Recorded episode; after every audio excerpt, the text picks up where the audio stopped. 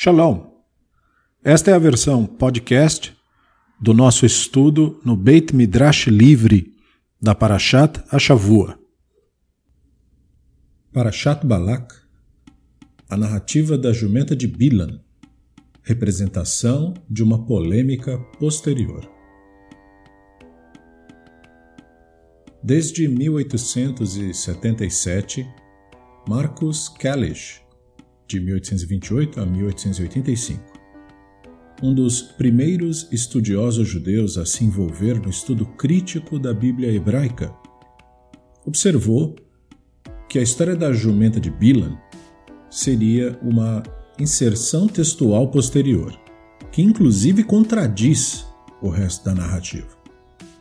De fato, a história principal mostra que Bilan é um personagem profético a ser respeitado, enquanto suplemento o satiriza para diminuir este olhar sobre ele. A resposta confusa atribuída ao divino para Bila. No texto da Parashat Balak desta semana, lemos que o rei Balak de Moab convida Bilan um conhecido profeta ou talvez um feiticeiro, a vir à terra de Moab e amaldiçoar os israelitas que acampavam perto de seu território. Seu primeiro grupo de mensageiros enviados não conseguiu convencer Bilan a vir. Bilan é retratado pedindo permissão à divindade, com quem ele se comunicaria pelo meio padronizado de sonhos e visões mas o divino se recusa a dar permissão. Balaque então envia outra delegação de mensageiros, destacando que eram ainda mais proeminentes, e Bilan novamente reage, primeiro pedindo que eles passem a noite, pois ele deveria se comunicar com a divindade para pedir permissão novamente. Texto da Torá. Elohim aproximou-se de Bilan Durante a noite ele disse: Se os homens vieram chamá-lo, levante-se e vá com eles, mas faça apenas o que eu disser. À luz desta permissão, a reação da divindade com Bilan após a delegação de Balaque nos próximos dois versos é intrigante. Texto da Torá. Bilan levantou-se pela manhã, selou sua jumenta e seguiu com os príncipes de Moab.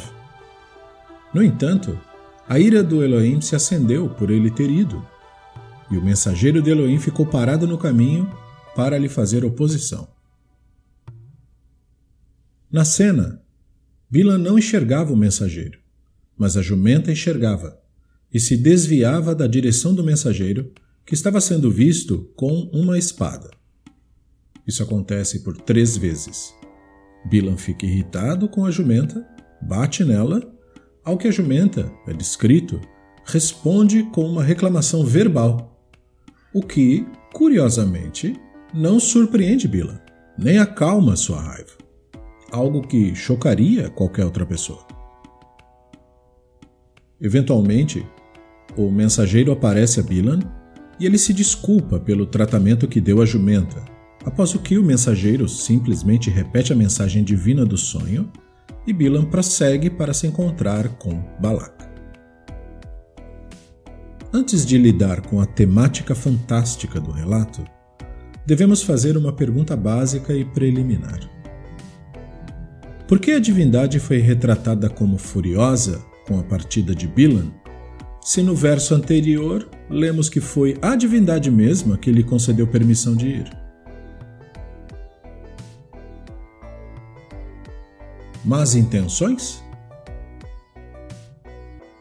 Alguns comentaristas tradicionais tentaram resolver o problema sugerindo que a divindade estivesse zangada com as intenções de Bilan, não com suas ações.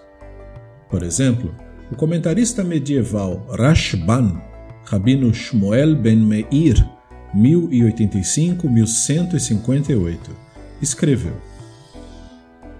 A frase em sua ida.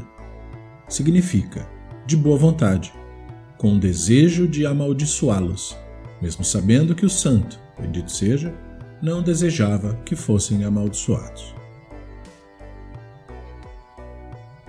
Outros comentaristas sugeriram que o pecado cometido por Bilan foi acreditar que a divindade mudaria de ideia e depois permitiria que ele amaldiçoasse os israelitas. Texto em si, no entanto, não dá nenhuma dica das intenções maléficas de Bilan, ou qualquer exemplo de sua tentativa de convencer a divindade a mudar seu posicionamento. Consequentemente, muitos estudiosos críticos adotaram uma abordagem diferente. Fontes tradicionais distintas. Por mais de um século, a maioria dos estudiosos da Bíblia hebraica faz uso da ferramenta da hipótese documentária, segundo a qual as inconsistências narrativas são o resultado da junção de diferentes fontes tradicionais paralelas para elucidar as contradições do texto da Torá. A abordagem padrão, conforme resumido por Julius Wellhausen, era ver a revelação do sonho, permitindo que Bilan viajasse, como parte de um texto da tradição e eloísta, e o relato da divindade irritado por causa disso e enviando um mensageiro para detê-lo, como um texto de tradição J, javista. A narrativa do mensageiro não tem propósito. Outra evidência para a existência de narrativas paralelas é o fato de que aquilo que foi comunicado pelo mensageiro ser exatamente a mesma mensagem da divindade no sonho no verso 20. O sonho. Elohim aproximou-se de Bilan durante a noite e lhe disse: Se os homens vieram chamá-lo, Levante-se e vá com eles, mas faça apenas o que eu disser. O mensageiro. No entanto, o mensageiro de Hashem disse a Bilan: Não vá com os homens, mas diga apenas o que eu mandar falar. Assim Bilan continuou com os príncipes de Balac.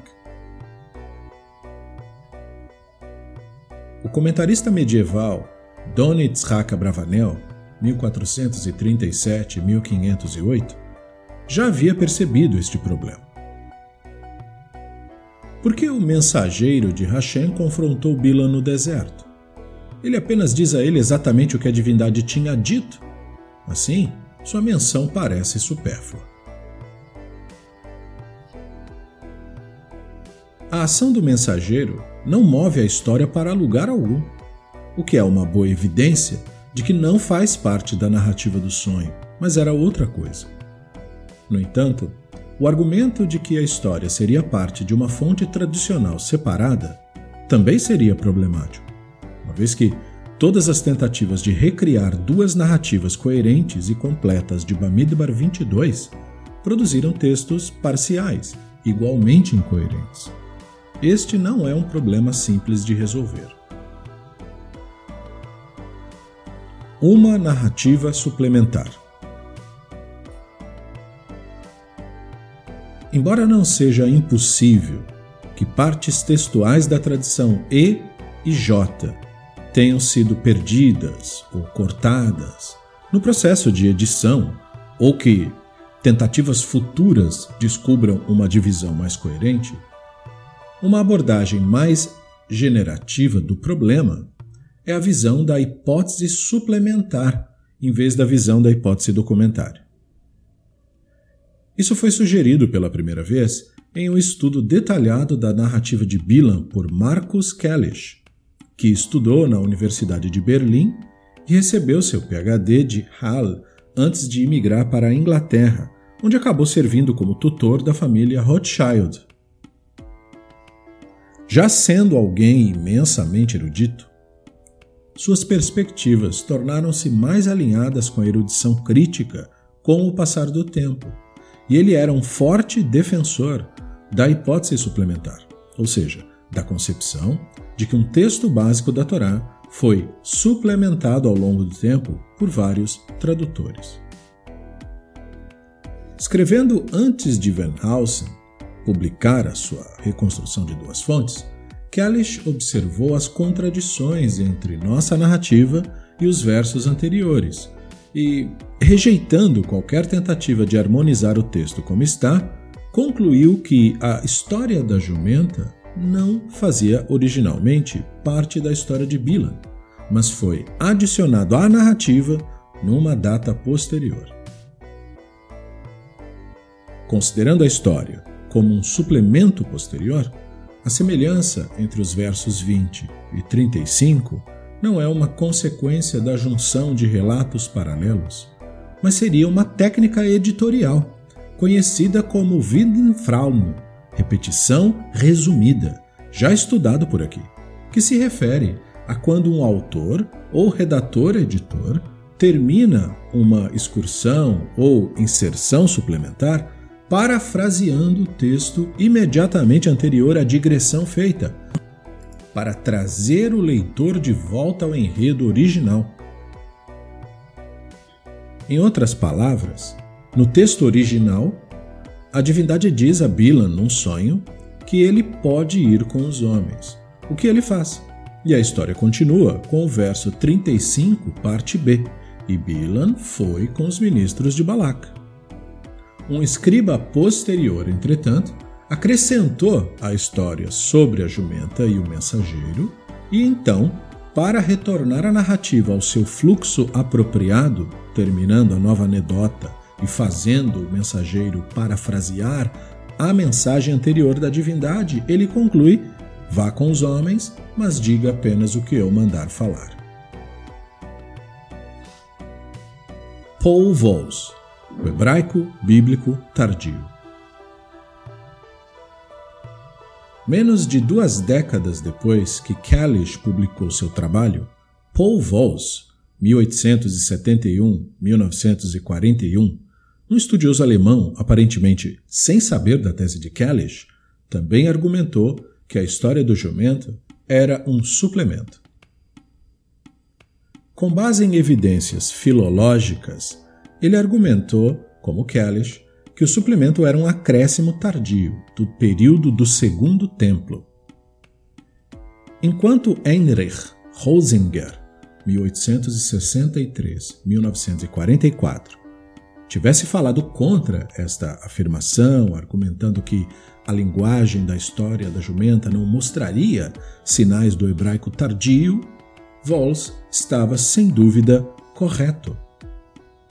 O texto usa uma série de palavras exclusivas, a pax lagomena, ou expressões que não foram encontradas virtualmente em nenhum outro lugar da Bíblia hebraica, tais como Mishol, verso 24, caminho ou faixa.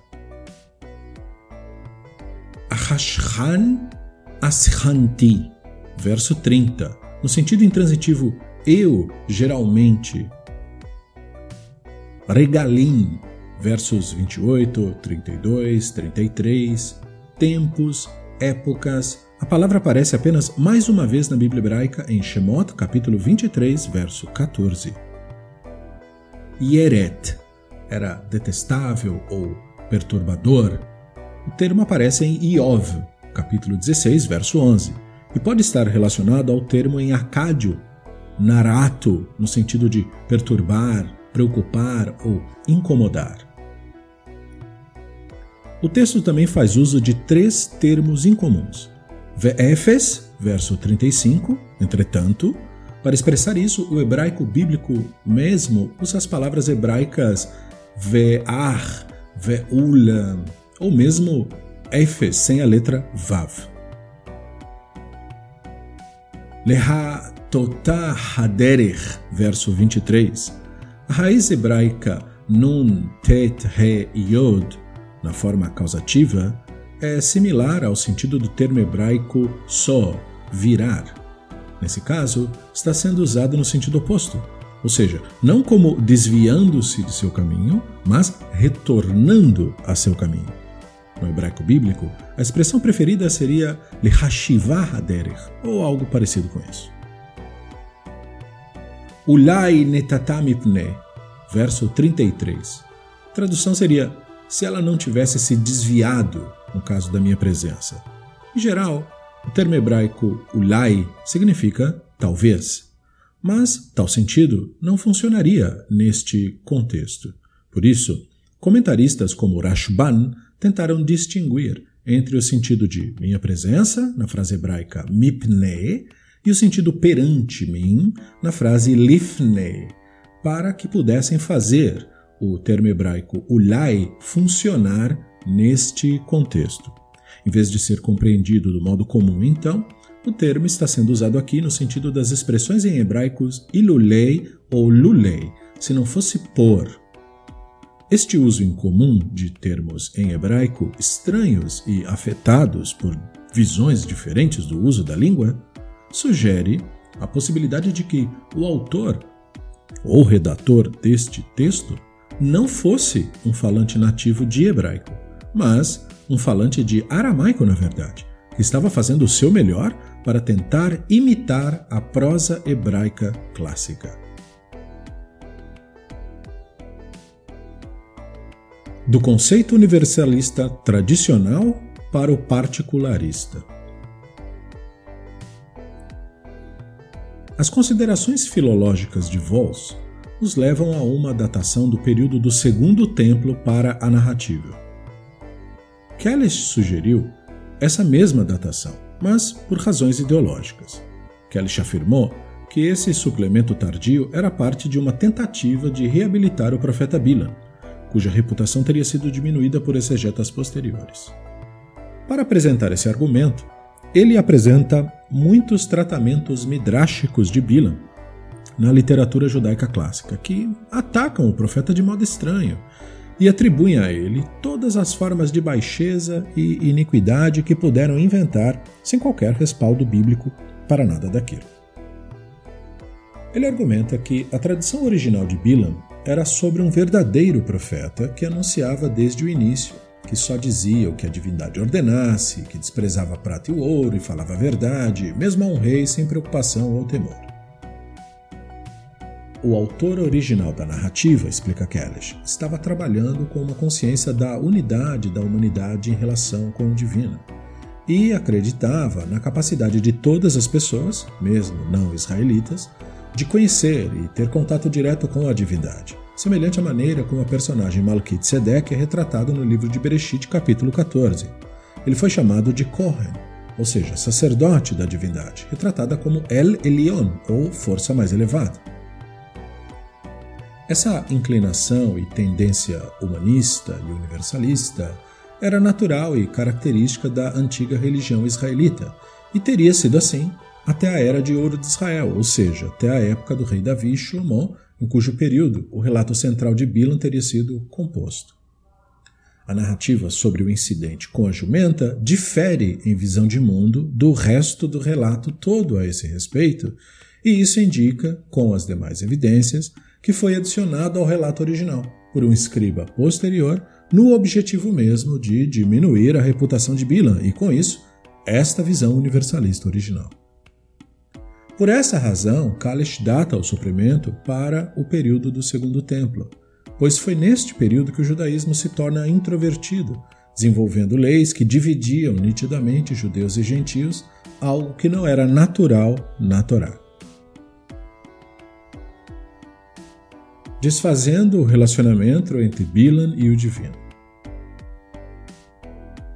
Com a adição da história da jumenta, o leitor é induzido a questionar a relação de Bilan com Hashem, a divindade de Israel.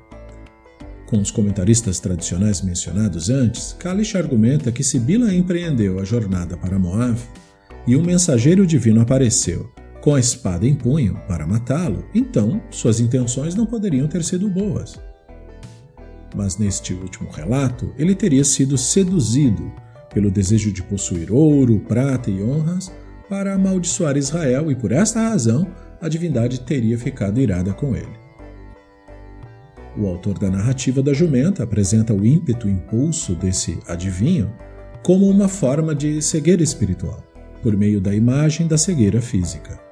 Bilan literalmente não consegue ver a intenção de Hashem, embora tenha sido descrito como estando diante de Bilam, na forma de um mensageiro empunhando uma espada para sua destruição.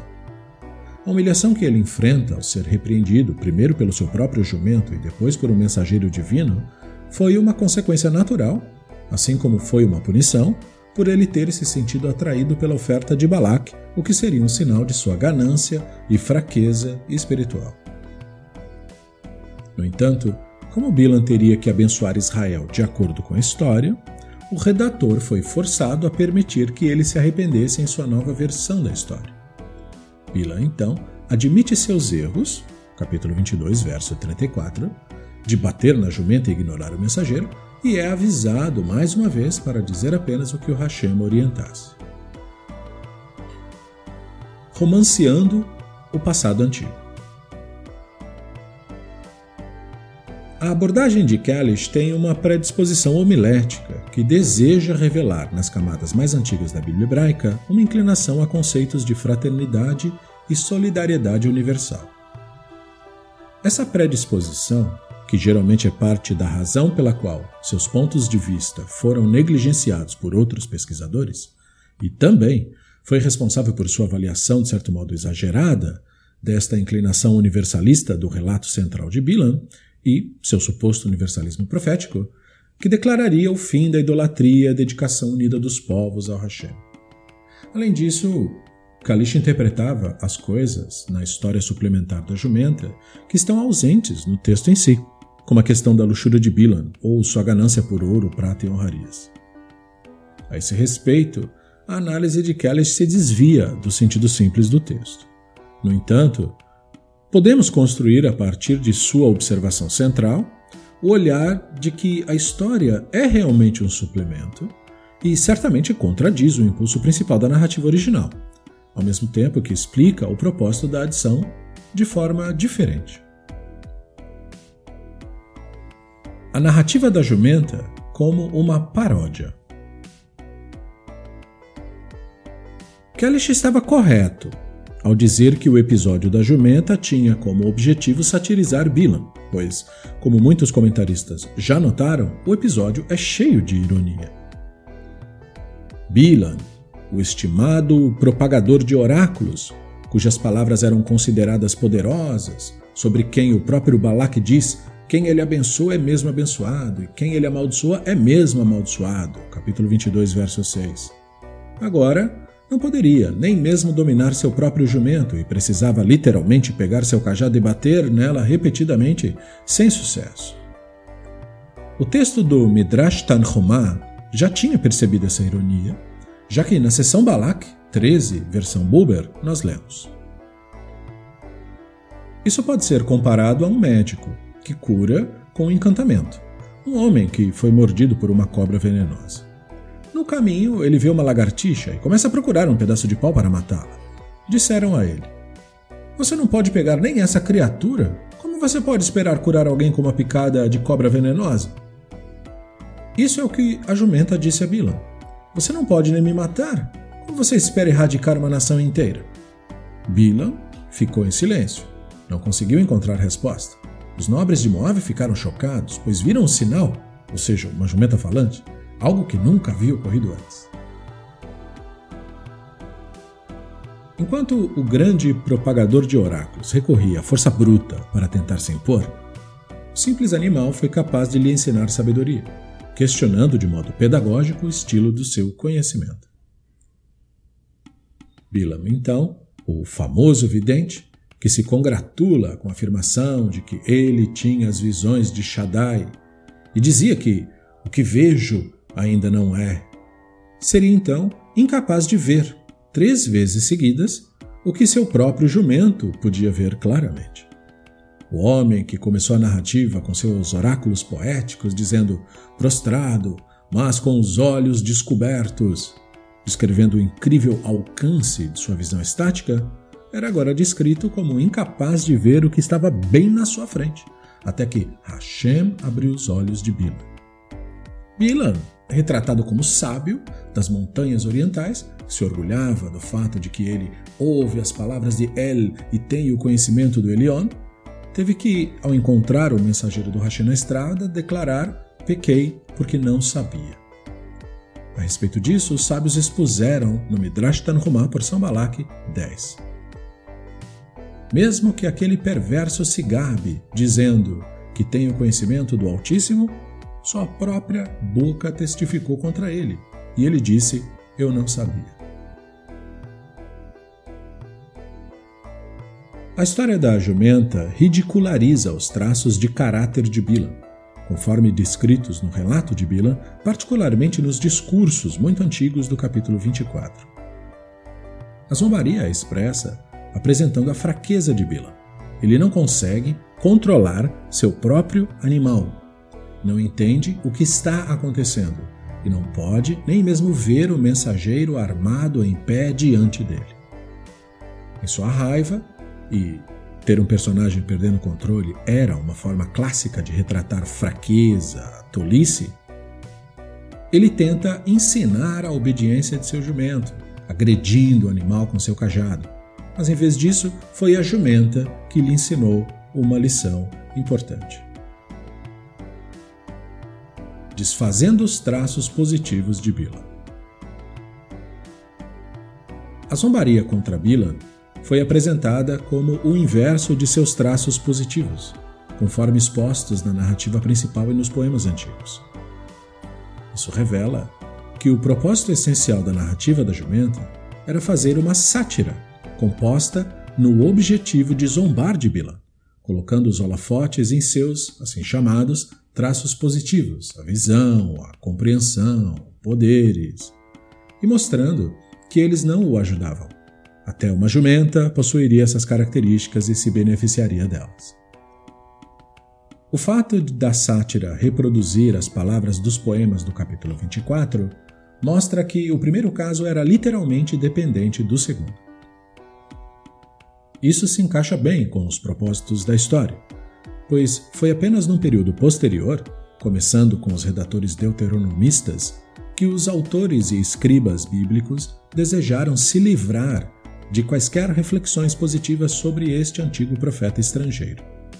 A história da jumenta faz isso por meio de uma forma de zombaria que transforma as características mais significativas de Bilan em objetos de ridículo, apresentando-o como tolo patético, irascível e incapaz de prestar contas a um dos mensageiros divinos.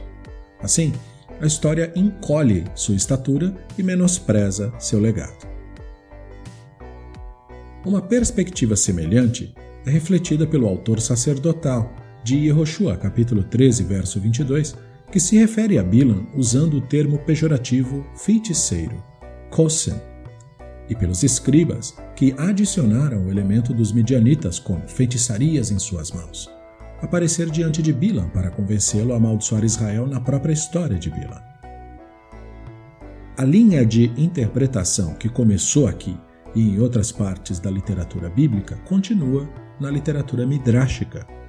Para os rabinos, herdeiros da tradição, o livro de Bamidbar era imaginado como um texto único, então. Eles não podiam questionar as habilidades proféticas de Bila, já que a Torá as afirma e confirma. Em vez disso, eles alegaram que seu caso era único porque ele era o profeta dos povos, o que eles argumentam era necessário por uma variedade de razões teológicas inventadas por eles mesmos. Assim, os rabinos não aceitaram Bilam como uma pessoa digna de respeito entre os profetas hebreus. Na verdade, eles pegaram a apresentação satírica da história da jumenta e a incrementaram, como lemos no Talmud Bavli, Tratado de Sanhedrin 105a. Marzutra disse: ele adivinhava usando seu falo. Mar, filho de Ravina, disse: ele tinha relações sexuais com a sua jumenta. O objetivo dessas declarações era fazer Bilam parecer ridículo, mas não negavam que ele era famoso. Assim, ao invés de contestar as habilidades atribuídas a eles pelos povos, algo consagrado no texto, os rabinos concentraram sua polêmica em questionar sua estatura moral. Ele foi retratado como alguém incapaz de conter-se sexualmente, um mero escravo dos seus instintos. Um conto popular não tão primitivo.